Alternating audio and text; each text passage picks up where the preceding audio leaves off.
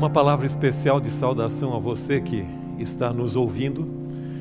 E a nossa série sobre Ellen White e o remanescente, eu espero que seja uma grande bênção para cada um. O tema de hoje é os profetas porta-vozes de Deus.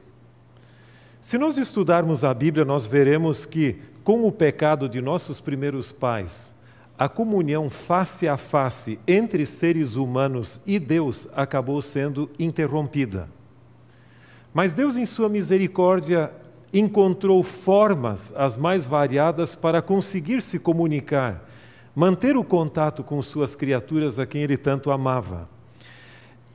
E Deus usou especialmente porta-vozes que Ele escolheu, chamados profetas. E nós temos alguns textos interessantes para introduzirmos as nossas considerações. Em Números, Lá no início da Bíblia, em Números capítulo 12 e o verso 6, existe um texto muito interessante que nos ajuda a entender um pouquinho o que, que era o ministério de um profeta.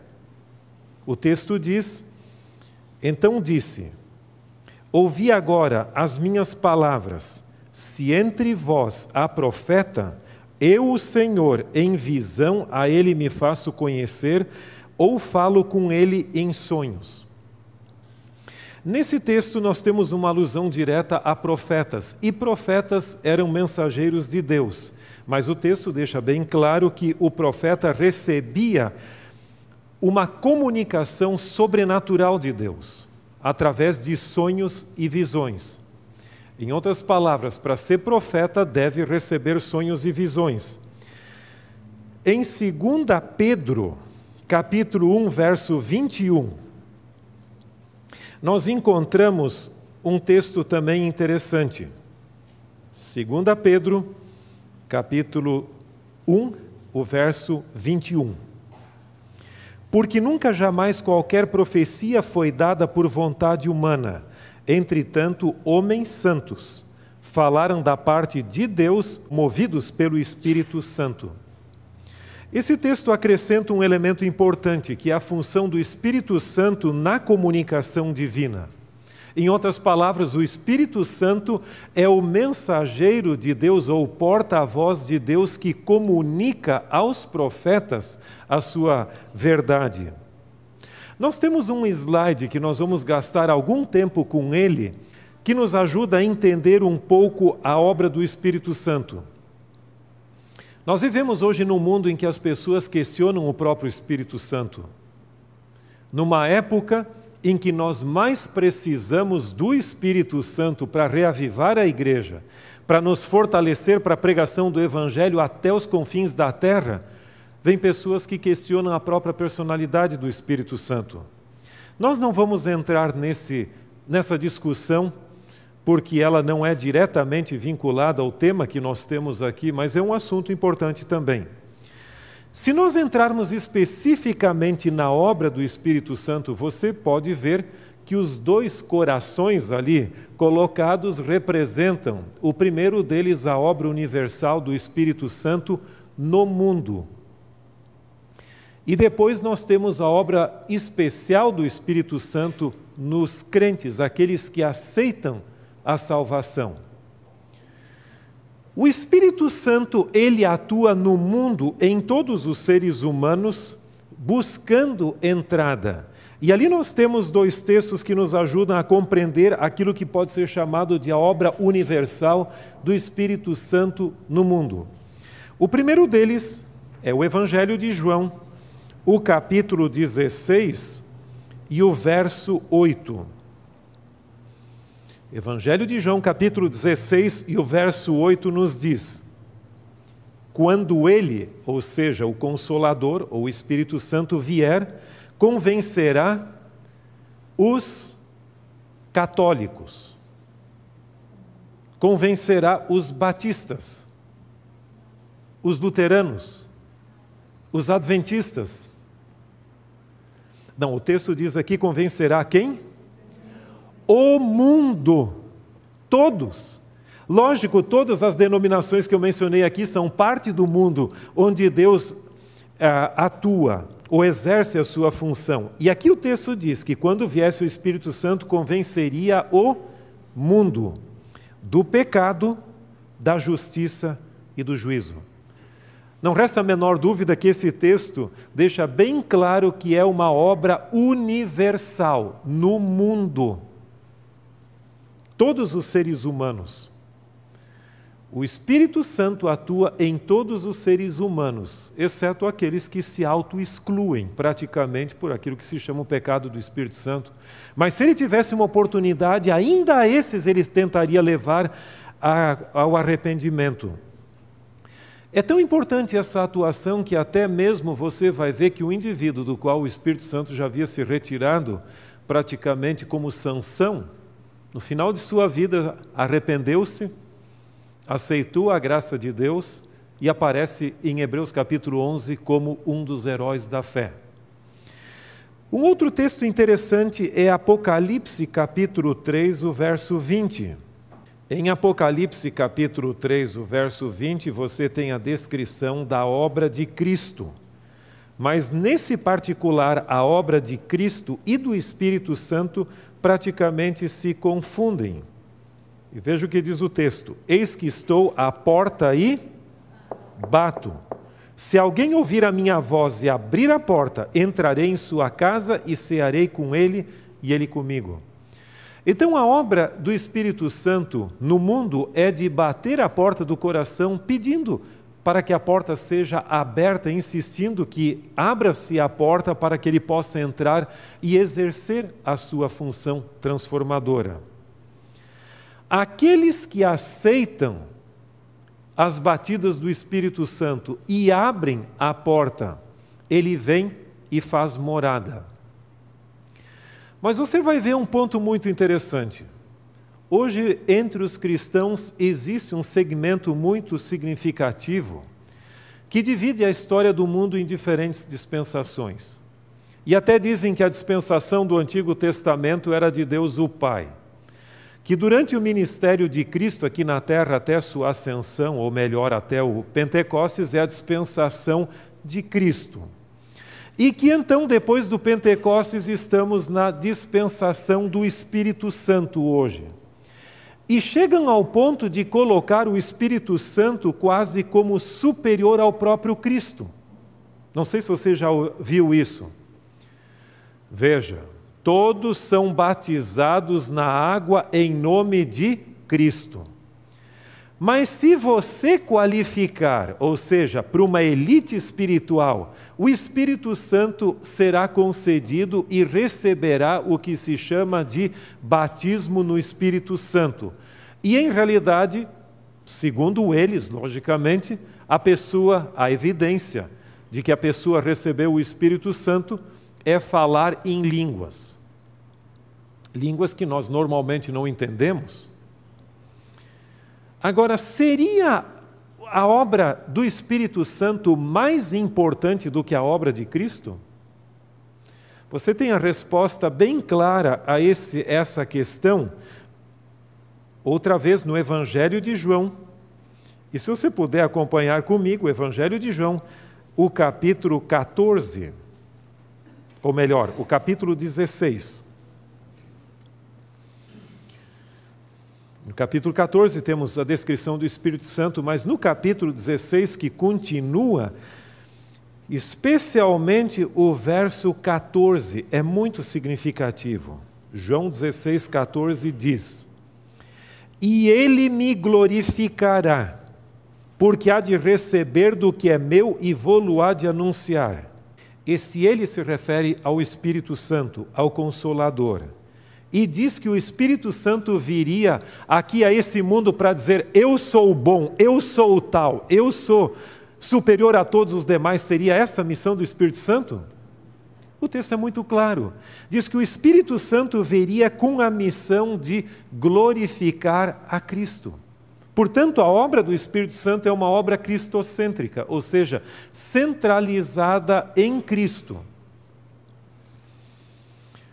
Alguém uma vez usou uma ilustração que eu gostei muito, até em resposta a uma pergunta específica. Por que que no Apocalipse nós temos uma alusão a Deus o Pai e ao Cordeiro, ou seja, a Cristo? Quando se cantam os louvores, o hino de triunfo no Apocalipse, os hinos de triunfo ali, referem-se normalmente a Deus o Pai e, ao, e a Cristo. E o Espírito Santo não é mencionado ali. Embora o Espírito Santo apareça no Apocalipse em vários lugares, mas no, na final a glorificação ali de, dos remidos cantarem louvores a eles, o Espírito Santo não é mencionado.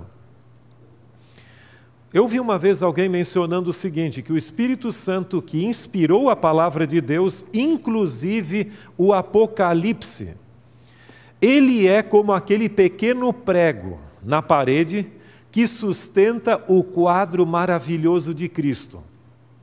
Nós nem lembramos que o prego existe, nós lembramos do quadro que está na parede, mas por trás da, daquele quadro há um prego, um parafuso, alguma coisa que segura e sustenta. E no Apocalipse ocorre essa realidade. A missão de, do Espírito Santo não era se autoglorificar, mas glorificar a Deus e o Cordeiro. E ainda na final recompensa, ou no final, no, no ápice da história da salvação, onde os remidos cantarão louvores a Deus, você vai ver que o Espírito Santo que inspirou o Apocalipse uma vez mais fica de lado, para que o glorioso quadro de Cristo possa reinar soberano. Portanto, a obra do Espírito Santo é de natureza cristocêntrica. Mas uma vez que o Espírito Santo entra e faz morada no coração, se você abrir o seu coração e permitir que ele faça morada, duas coisas acontecem. E essa obra, lembre-se, é a obra especial do Espírito Santo nos crentes apenas. Ele concede, em primeiro lugar, o fruto. É o fruto ou os frutos? mas não menciona vários ali. Vamos abrir a nossa Bíblia rapidamente em Gálatas, o capítulo 5. Gálatas 5, os versos 22 e 23. Gálatas 5, 22 e 23 diz: Mas o fruto do Espírito é amor, alegria, paz, longanimidade, benignidade, bondade, fidelidade, mansidão, domínio próprio. Contra estas coisas não há lei. Mas como pode mencionar o fruto sendo que tem várias características ali? Você pode ter alguma outra ilustração? Eu gosto de pensar numa mexerica, numa tangerina, numa bergamota, dependendo de onde você vem, você pode usar nomes diferentes. Você vai ver que uma pocã tem vários gomos dentro, mas forma um só fruto. Da mesma forma também aqui, o fruto do Espírito, ele tem várias características, mas é um só fruto. E por que, que é um só fruto? Porque não existe essa história de dizer o seguinte, bem, eu recebi o Espírito Santo e só fiquei com a paciência, mas não o amor. Então eu tenho a paciência, você fica com o amor, outro fica com o com mais, com a paz, outro com a bondade. Não é assim. Quando o Espírito Santo vem, todas essas características são concedidas ao crente. Ele ainda não é maduro. Ou seja, o fruto amadurece também. Então, às vezes, um cristão pode ficar nervoso. Não deveria. Mas às vezes isso acontece.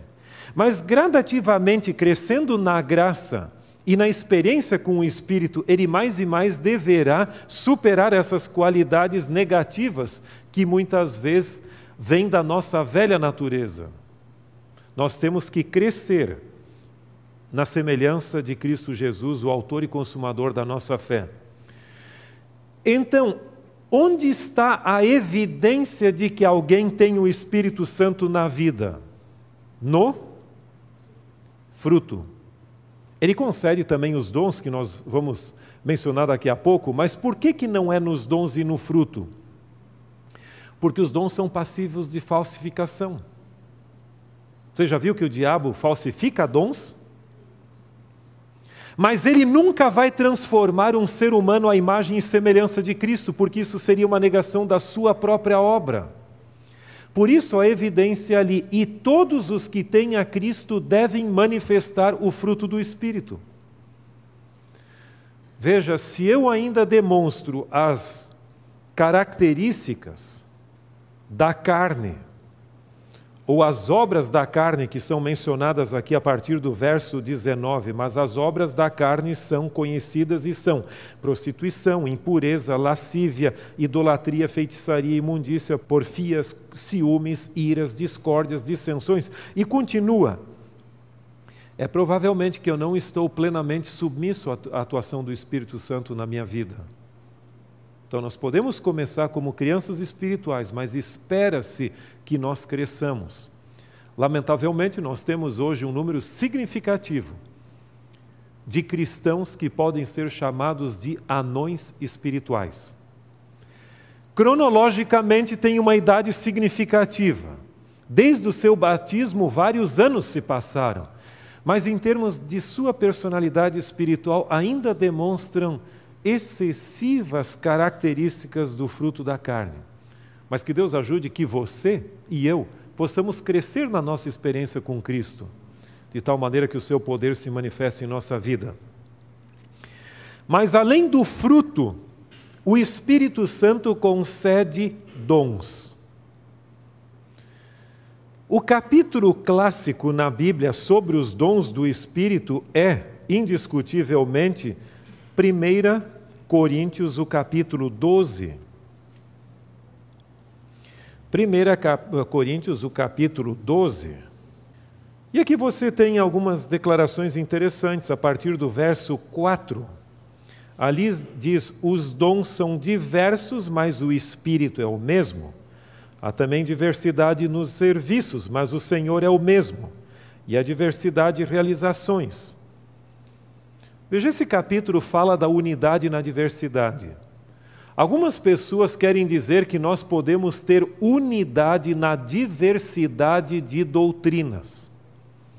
Isso não faz sentido. O mesmo livro ou epístola de 1 Coríntios, no capítulo 1, verso 10, fala que todos deveriam pensar da mesma maneira. Então nós precisamos de unidade na doutrina, no ensino. Mas quando o capítulo fala de unidade na diversidade, se refere sempre a dons e serviços. Você tem o dom da música, eu também tenho um grande dom da música, mas de escutar música e não de, executar, né? E você pode ter outro dom. Alguns têm o dom da pintura. Não importa. Aqui fala alguns dons específicos. Lógico, nós temos que cuidar para não confundir dons com aptidões também e, e outras questões ali envolvidas. Mas o texto aqui fala de diferentes dons. E vamos dar uma olhadinha ali. O verso 8.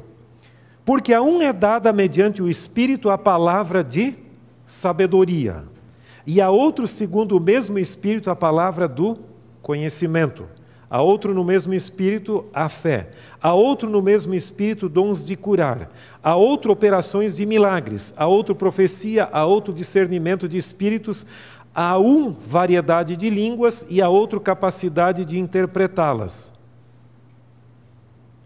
Poxa, mas aqui diz a um variedade de línguas, não diz a todos?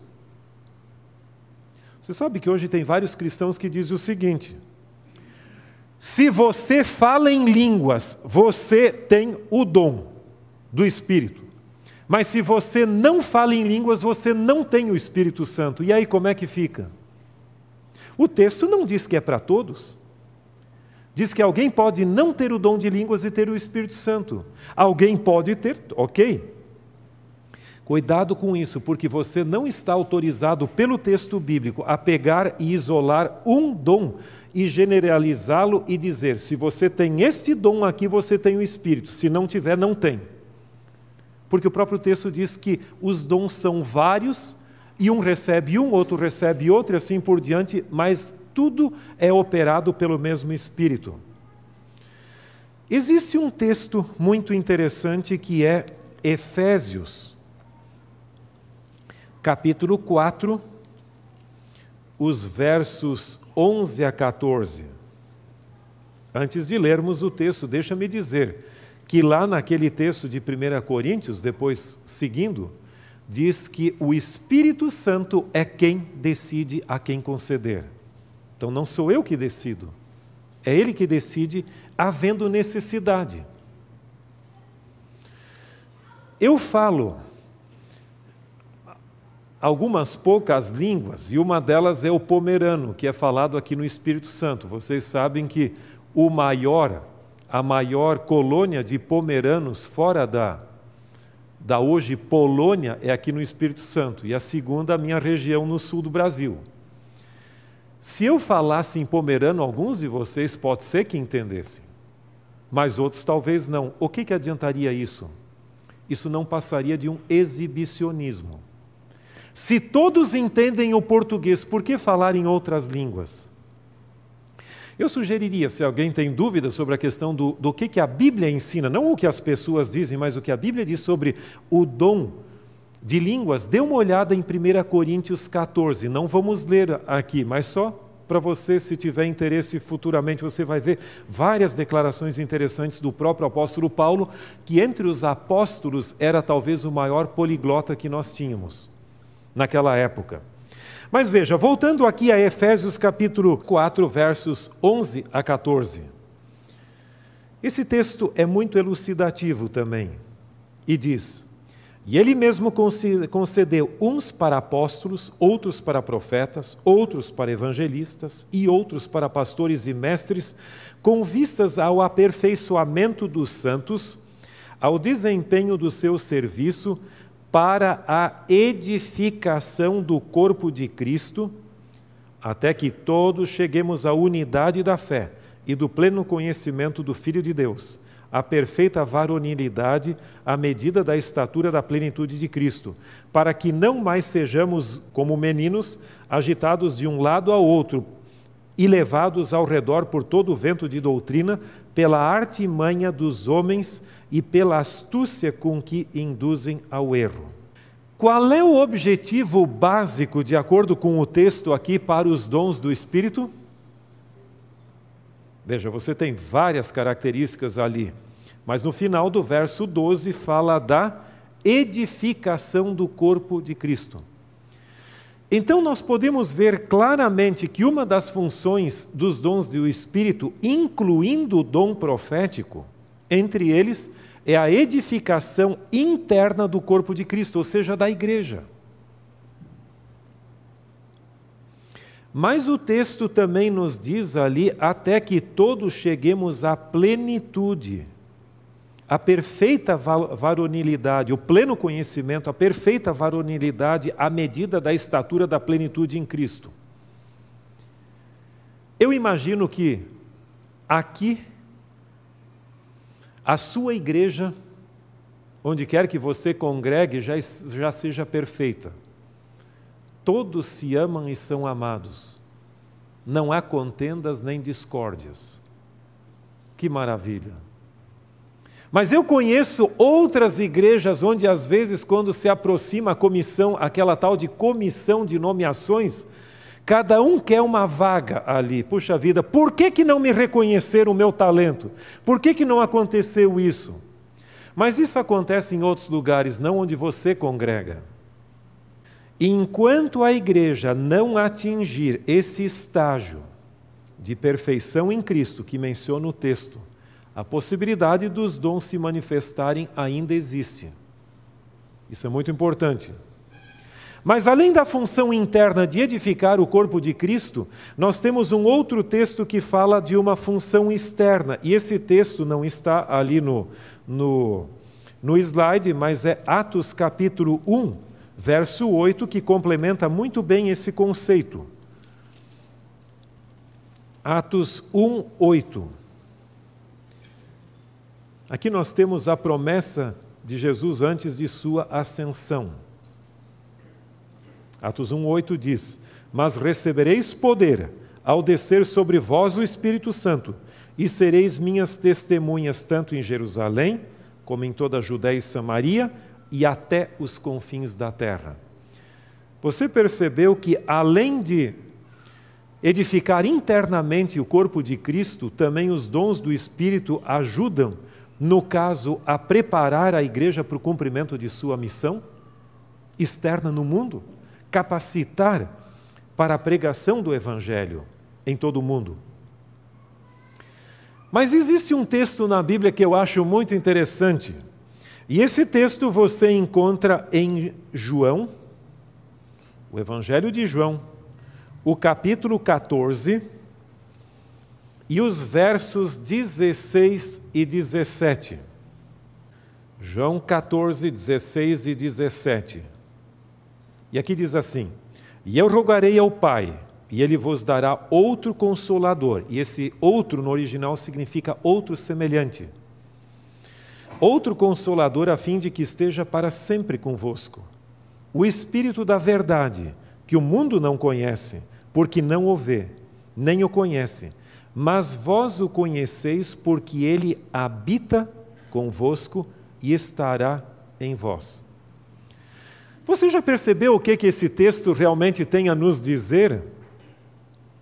Ele fala claramente de uma promessa que Deus nos concedeu, ou concedeu aos discípulos, mas por extensão a nós, onde ele promete outro consolador que é o Espírito Santo. E quando ele vai explicar quem é esse Espírito Santo, você vai ver no final do verso 17 o que, que ele diz. Vós o conheceis porque ele habita convosco e estará em vós. Você já parou uma vez para pensar nessa expressão? Nesse texto aqui, Jesus está prometendo dar aos discípulos algo que eles já tinham. Jesus não diz aqui, ele habita convosco? Então já tinham. E ele estará em vós. Vamos apenas ilustrar isso um pouquinho. Você me, me empresta a sua Bíblia? Essa Bíblia é sua mesma, não é emprestada, né? Então, veja o seguinte: o seu nome, por favor? Como? Edvar. Eu vou lhe dar, de, vou lhe dar um presente. E vai ser esta Bíblia que eu vou lhe dar de presente. Só que a Bíblia que eu estou lhe dando já é sua. Como é que explicar isso de dar um presente que a pessoa já tem? Veja, você pode ter alguma outra explicação, mas a única forma que eu tenho para entender esse texto é se você fizer a distinção ali entre a concessão do Espírito Santo para a salvação, do qual o fruto é a evidência, e uma capacitação especial do Espírito Santo em forma de dons. Os discípulos já tinham o Espírito Santo antes do Pentecostes. E se você estudar o texto bíblico, você vai ver que pessoas no Antigo Testamento eram cheias do Espírito Santo. Então não é que o Espírito Santo, alguns acham que o Espírito Santo estava lá no, no, no, no céu em umas férias ali antecipadas. Não. Estou ali sem trabalhar, sem fazer nada, até que vem o Pentecostes e aí começa a atividade. Não é assim. Você vai ver que já no início da Bíblia fala que o Espírito se movia sobre a face do abismo, lá em Gênesis capítulo 1. No início da Bíblia. O Espírito Santo sempre atuou. E é muito importante um ponto. Nenhum ser humano sobre a face da terra pode estar em estado de salvação sem o Espírito Santo. Isso é desde o início da história humana. Agora, esse mesmo Espírito que Jesus está dizendo, esse mesmo Espírito que vocês já têm, ou que os outros antepassados já tiveram também, filhos de Deus, os verdadeiros filhos de Deus, no Pentecostes viria para conceder uma capacitação especial que haveria de edificar a igreja, que é o que aconteceu ali, e capacitá-la a pregar o Evangelho de forma bem mais eficaz no mundo daquela época. Mas o que nos interessa nessa manhã é que, entre os dons que o Espírito Santo concederia, estava o dom de profecia. Nós temos no Novo Testamento quatro diferentes listas de dons do Espírito em Romanos capítulo 12, nós temos uma pequena lista de dons do Espírito. Em 1 Coríntios, você tem duas listas, uma delas nós lemos, a outra é um pouco mais para frente no capítulo, e Efésios capítulo 4. Em todas estas listas aparece ali o dom de profecia como um dos dons à igreja. Agora, com que objetivo foi concedido ou com que propósito o dom de profecia para a igreja? O dom de profecia, ele é concedido com o objetivo da pessoa ou profeta transmitir fidedignamente ou de maneira confiável, sem distorções, a palavra de Deus. Alguns acham que profeta só prediz o futuro. Não é assim. Ele pode prever o futuro, mas ele pode falar do passado, do presente e do futuro, não há limite. Ele pode até usar ilustrações e fatos já conhecidos. Entre as opções disponíveis, ele usa determinada função ou determinada uh, informação. Você vai ver que Moisés, por exemplo, mais refletiu no Gênesis sobre o passado do que realmente sobre sua, o presente ou o futuro. E que formas um profeta usa para transmitir a mensagem? A mensagem pode ser transmitida de forma oral, como eu estou falando hoje, ou pode ser de forma escrita, como nós temos na Bíblia registrado, ou até mesmo de forma dramatizada, com uma dramatização ou encenação. Existem pessoas que discordam da dramatização. Cuidado para não cair para o lado do vulgarismo na dramatização. Mas muitos profetas usavam dramatizações. E se você quiser um exemplo, dá uma olhada no capítulo 4 de Ezequiel, do livro de Ezequiel, você vai ver que Deus diga, diz ali: pega um tijolo, prepara uma maquete de Jerusalém, monta fortificações ali ao redor, ali com aquela maquetezinha representando a invasão dos inimigos, e agora você vai lá e deita 390 dias do lado esquerdo, 40 do lado direito, representando o período que, do tempo do cativeiro. Então você vê até mesmo esse tipo. E que processo é usado? Veja, você tem Apocalipse capítulo 1, e é muito interessante esse texto. Em Apocalipse capítulo 1, você tem uma descrição de como funciona mais ou menos o processo. A partir do verso 1 até o, e o 2 também. Revelação de Jesus Cristo que Deus lhe deu para mostrar aos seus servos as coisas que em breve devem acontecer e que ele enviado por intermédio do seu anjo, notificou ao seu servo João, o qual atestou a palavra de Deus e o testemunho de Jesus Cristo quanto a tudo o que viu. Revelação de quem? Deus, Pai. Quer dizer que Deus concedeu a quem? A Jesus Cristo. Que deu por sua vez a quem? Ao anjo. E o anjo notificou a João. E João transmitiu à igreja. Então aqui você tem uma das modalidades clássicas da transmissão da verdade profética. E a palavra profética é vista na Bíblia como sendo a palavra do próprio Deus. Como posso eu saber se um profeta é de Deus ou não é? É lógico, muitos de vocês já, já estudaram esse assunto, então nós não vamos entrar em pormenores. Mas existem pelo menos cinco características que me ajudam a, a, entender se um profeta é de Deus ou não, que nós chamamos de testes bíblicos. Em primeiro lugar, de acordo com Números 12 e 6, diz: Se há entre vós profetas, nós já lemos o texto, diz o quê? Eu a ele me revelo através de sonhos e visões. Então, fenômenos físicos acompanham a ministração de um profeta ou atividade profética.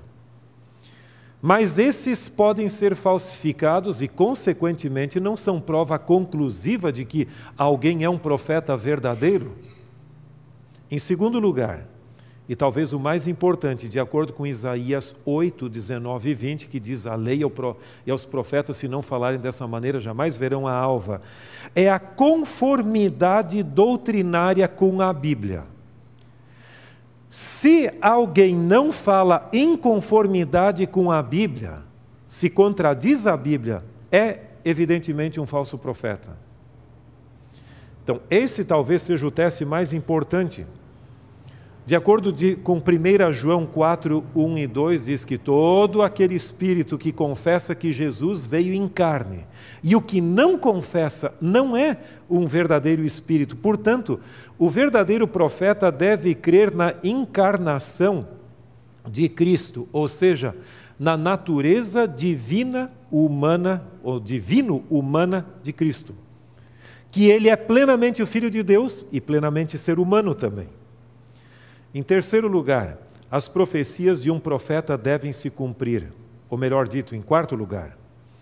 Em Deuteronômio 18, 21 e 22 diz que para saber se um profeta é de Deus, a sua palavra deve se cumprir. Se não se cumpre, não é realmente alguém de Deus.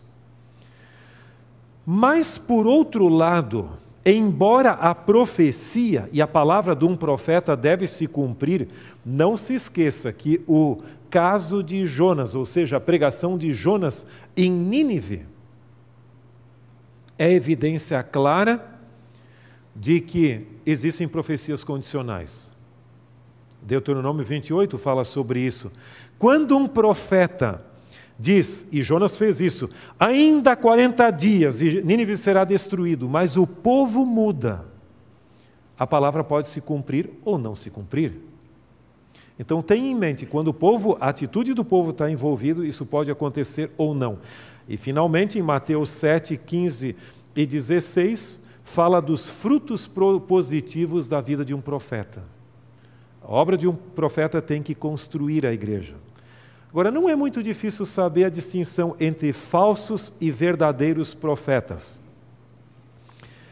O verdadeiro profeta, Deus o chama, e ele é humilde e se considera indigno do exercício do ministério profético. Assim foi Moisés, Amós e outros. Mas o falso profeta, Deus não o chama e ele se oferece: Eu estou aqui para ser profeta. E se você não o aceita, você é tido como não sendo filho de Deus. O verdadeiro profeta, e aqui entra um, em, em ser um ponto muito importante: o verdadeiro profeta é alguém cuja mensagem está acima do fenômeno. Em outras palavras, aqui está a mensagem de Deus. O fenômeno, se eu tive visão ou não tive, é secundário. Mas o falso profeta, para ele, o fenômeno de ele ter recebido uma revelação de Deus é mais importante do que a própria palavra, do que a mensagem.